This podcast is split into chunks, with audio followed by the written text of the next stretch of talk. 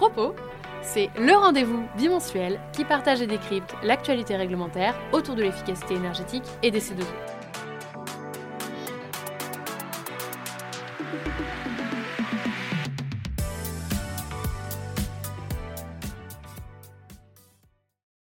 Bonjour à tous et toutes et bienvenue dans ce nouvel épisode de Propos. Cet épisode va être riche en actualités et en chiffres. Donc, pour ceux qui sont occupés, en voiture, dans les transports en commun, en train de faire la vaisselle et qui ne peuvent pas prendre de notes, ne vous inquiétez pas, on va vous mettre les liens des ressources dans les ressources de l'épisode qui vous permettront de retrouver toutes les informations que je vais vous partager. Ou en tout cas, une grosse partie. Grand angle. C'est officiel. La Commission européenne a présenté une recommandation pour réduire les émissions à l'horizon 2040. Publiée le 6 février, l'analyse d'impact détaille les différentes pistes possibles pour atteindre une réduction de 90% d'ici 2040 par rapport à 1990. Une proposition législative devrait venir officialiser cet objectif après les élections européennes. La Commission insiste dans l'analyse et dans sa communication sur l'importance de fixer un objectif climatique à horizon 2040 pour donner de la visibilité à l'industrie, aux investisseurs, aux États ou encore aux citoyens et leur permettre de prendre des décisions pour atteindre cette neutralité climatique en 2050. Les objectifs sont multiples. Façonner une société prospère, compétitive et équitable. Décarboner l'industrie et les systèmes énergétiques Faire de l'Europe une destination privilégiée pour les investissements avec des emplois stables et non délocalisables. Ou encore renforcer la résilience de l'Europe face aux crises futures en travaillant notamment sur l'indépendance énergétique. Il y a également des enjeux économiques puisque sur l'analyse d'impact publiée, la Commission européenne estime qu'un réchauffement planétaire plus élevé du fait de l'inaction pourrait diminuer le PIB de l'Union européenne d'environ 7% d'ici la fin du siècle. Pour anticiper l'objectif 2040, la Commission rappelle l'importance d'appliquer les règles du paquet Fit for 55. Ce paquet contient notamment la directive efficacité énergétique révisée qui va contraindre les entreprises de tout secteur et les acteurs publics à améliorer leurs performances et à penser économie d'énergie avant production d'énergie renouvelable. La Commission européenne insiste aussi sur l'importance du financement pour atteindre ces objectifs. En France, avec les certificats d'économie d'énergie et les subventions publiques, nous avons d'ores et déjà des systèmes de financement robustes qui permettent d'aider les entreprises et acteurs publics à réduire leur consommation d'énergie dans la durée. Parmi les réactions suite à cette communication, nous retenons que les énergo-intensifs et les professionnels du gaz sont satisfaits de la prise en compte du captage du carbone. Les chiffres clés de l'énergie et du climat des dernières semaines. Je vous avais annoncé des chiffres, je vous ai pas menti, donc vous inquiétez pas, encore une fois, on va tout vous mettre dans les ressources de l'épisode. Pourquoi des chiffres? Parce que plusieurs organisations ont publié leur bilan 2023 ou des informations détaillées sur l'année précédente, permettant d'obtenir des chiffres clés en lien avec l'énergie et le climat. Si nous commençons par le bilan 2023 de RTE, le réseau de transport de l'électricité, nous pouvons retenir que les émissions liées à la production d'électricité en France sont en diminution de 32% par rapport à 2022. 2023 devient ainsi une année record, l'année d'un record. Les émissions de gaz à effet de serre ont en effet atteint un minimum historique.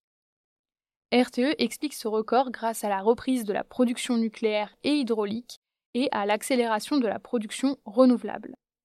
Celles-ci ont remplacé une partie du volume généré par des énergies plus carbonées. Le bilan électrique 2023 compare également l'intensité en émissions de la production française par rapport à nos voisins européens.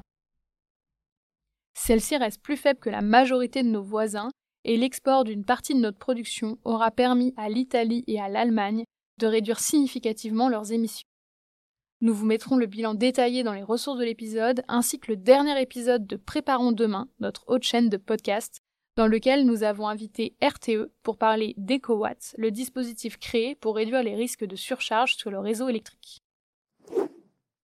Nous pouvons continuer avec le bilan 2023 du syndicat des industries thermiques, aéroliques et frigorifiques qui a été présenté lors d'une conférence de presse le 7 février. Contrairement au bilan électrique, les chiffres présentés par Uniclimat montrent un bilan moins positif. Le syndicat rappelle la tendance à la baisse dans le domaine de la construction et de la rénovation, ce qui a impacté fortement les entreprises du génie climatique. Quelques chiffres pour l'illustrer. Les ventes de chaudières biomasse ont enregistré une baisse de moins 60% par rapport à 2022. Les ventes de chaudières gaz et fuel continuent à baisser avec une chute de moins 23% par rapport à 2022 le marché de la pompe à chaleur fait grise mine, ou en tout cas est en demi-teinte, avec des tendances différentes en fonction des types de systèmes. Il y a une baisse sur les systèmes RO, avec environ moins 14%, et une hausse des systèmes de pompe à chaleur OO, avec plus 18%, et des systèmes RR, avec plus 12%. La ventilation, quant à elle, enregistre une légère hausse de plus 2,8%, avec une hausse répartie différemment en fonction des technologies et des segments. C'est pas pareil dans le logement individuel, dans l'habitat collectif ou dans les bâtiments tertiaires. La meilleure nouvelle de ce bilan 2023 vient des ventes de solutions solaires thermiques avec une hausse de plus 8%. Les ventes de systèmes solaires combinés ont particulièrement augmenté. Nous vous mettrons un article de résumé dans les ressources de l'épisode. Je profite de ces chiffres pour vous rappeler que des primes C2E peuvent être obtenues pour le remplacement d'équipements de chauffage, que ce soit dans le résidentiel ou dans le tertiaire. Autre bilan, dernier bilan pour aujourd'hui, le septième panorama de la chaleur renouvelable et de récupération a été publié. Ce panorama a été publié par plusieurs acteurs dont la FEDEN, organisation professionnelle à laquelle Certinergie et Solutions adhèrent.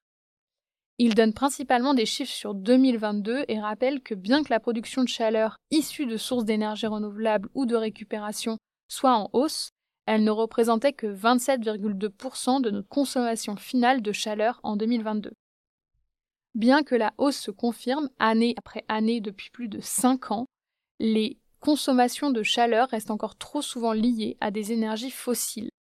Les fédérations demandent donc un renforcement de l'objectif de chaleur renouvelable et de récupération avec des objectifs de développement par filière. Le fonds chaleur, géré par l'ADEME et les certificats d'économie d'énergie, contribue au financement et donc au développement de la chaleur renouvelable et de récupération. Pour ceux qui nous suivent, vous savez que la chaleur de récupération ou chaleur fatale est une source d'énergie que nous mettons régulièrement en avant. C'est particulièrement intéressant pour les industriels qui ont souvent des puits de chaleur fatale. Pour en savoir plus, nous vous mettrons dans les ressources de l'épisode nos podcasts dédiés à la chaleur fatale qui ont fait l'objet d'une série sur Préparons demain. Les actualités réglementaires. Le calendrier de publication du futur décret relatif à l'obligation de valorisation de la chaleur fatale des centres de données a été précisé. Il est en cours de finalisation et sera ensuite mis en consultation. L'objectif est de le publier d'ici à l'été. À noter, les data centers peuvent anticiper l'obligation de récupération de la chaleur fatale afin d'être éligibles à des aides financières. Souvent, quand on devient obligé de faire quelque chose, les aides financières s'arrêtent. Une nouvelle réforme du DPE, le diagnostic de performance énergétique, devrait avoir lieu pour le simplifier et fiabiliser le dispositif pour les petites surfaces. Des mesures devraient être annoncées dans les prochains jours alors que de nombreuses passoires thermiques sont mises à la vente. Ce sujet du DPE vous avait particulièrement intéressé et ça fait l'objet d'un de nos podcasts les plus écoutés, donc on vous le remettra également dans les ressources de l'épisode. La proposition de loi sur le verdissement des flottes, dont je vous ai parlé au dernier épisode de Propos, devrait permettre de réduire de 57 millions de tonnes de CO2 les émissions du secteur automobile en 10 ans, d'après Transport et Environnement. L'association estime que cette proposition de loi devrait permettre de respecter et de rectifier le tir, alors qu'environ 60% des entreprises visées par la loi d'orientation des mobilités ne respectent pas leurs obligations. En dehors des impacts sur le climat, l'association estime que cette proposition de loi pourrait venir aider l'industrie française à se développer. Un nouveau texte sur les contrôles C2E est paru le 10 février. Il crée les référentiels de contrôle des opérations BAR TH125 système de ventilation double flux autoréglable ou modulé à haute performance, et BAT TH113, pompe à chaleur de type RO ou OO. Il est entré en vigueur au lendemain de sa publication, donc en gros, il est déjà en vigueur. Un autre texte devrait également sortir dans les prochains jours sur les contrôles C2E pour les fiches BAT-TH 116, système de gestion technique du bâtiment, RES EC 104, rénovation d'éclairage extérieur, RES CH 106, mise en place d'un calorifugage des canalisations d'un réseau de chaleur, et RES CH 107, isolation de points singuliers sur un réseau de chaleur. Ce nouveau projet d'arrêté contrôle fait suite à des signalements ou à des dérives. Il intègre notamment des contrôles sur site pour les opérations liées à la gestion technique du bâtiment. Autre actualité. Bercy a réuni plusieurs filières économiques pour travailler sur l'adaptation des entreprises au changement climatique. L'objectif est de consulter les entreprises et organisations professionnelles afin de finaliser le nouveau plan national d'adaptation au changement climatique. Des consultations sectorielles sur les transports, les bâtiments ou encore l'agriculture devrait être organisée à partir du mois prochain. Les échanges pourraient aboutir également à de nouvelles mesures d'ordre réglementaire ou législatif. La Cour des comptes appelle à renforcer les moyens de contrôle des installations industrielles classées. Dans un rapport publié le 1er février, elle estime que l'inspection des ICPE implantés dans les DREAL dispose de moyens insuffisants pour exercer ses missions de contrôle. Le rapport s'intéresse notamment aux émissions et met en avant les aides qui existent pour réduire l'impact des installations classées. Parmi les aides mises en avant, le rapport évoque les financements pour la décarbonation de l'industrie, avec les appels à projets lancés par l'ADEME, les aides des agences de l'eau pour réduire les pollutions industrielles et économiser la ressource en eau, ou encore les aides pour la réduction des émissions dans l'air. Dernière actualité, un nouvel appel à projet a été lancé dans le cadre du programme C2E Acté en partenariat avec l'ADEME. Il vise à accompagner les collectivités territoriales dans la mise en place de contrats de performance énergétique portant sur les bâtiments publics tertiaires dont elles sont propriétaires. Les bénéficiaires sont donc des collectivités et des structures publiques et les structures qui sont éligibles pour piloter la mission d'AMO sont notamment les communes, les EPCI, les départements, les régions, les syndicats d'énergie ou encore les partenaires publics locaux. L'appel à projet peut aider à financer de l'ingénierie, des outils, notamment la mise en place de campagnes de mesure, ou encore l'assistance à maîtrise d'ouvrage dédiée au contrat de performance énergétique.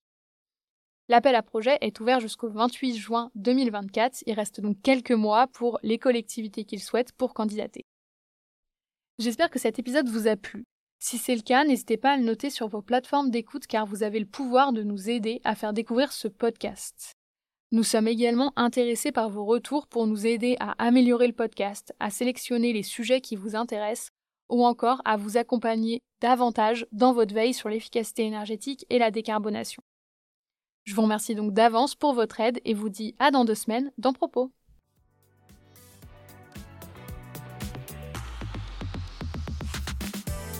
Pour ne manquer aucun épisode, abonnez-vous. Et pour retrouver toutes les informations en temps réel, rendez-vous sur LinkedIn ou sur notre site internet www.certinergie.com.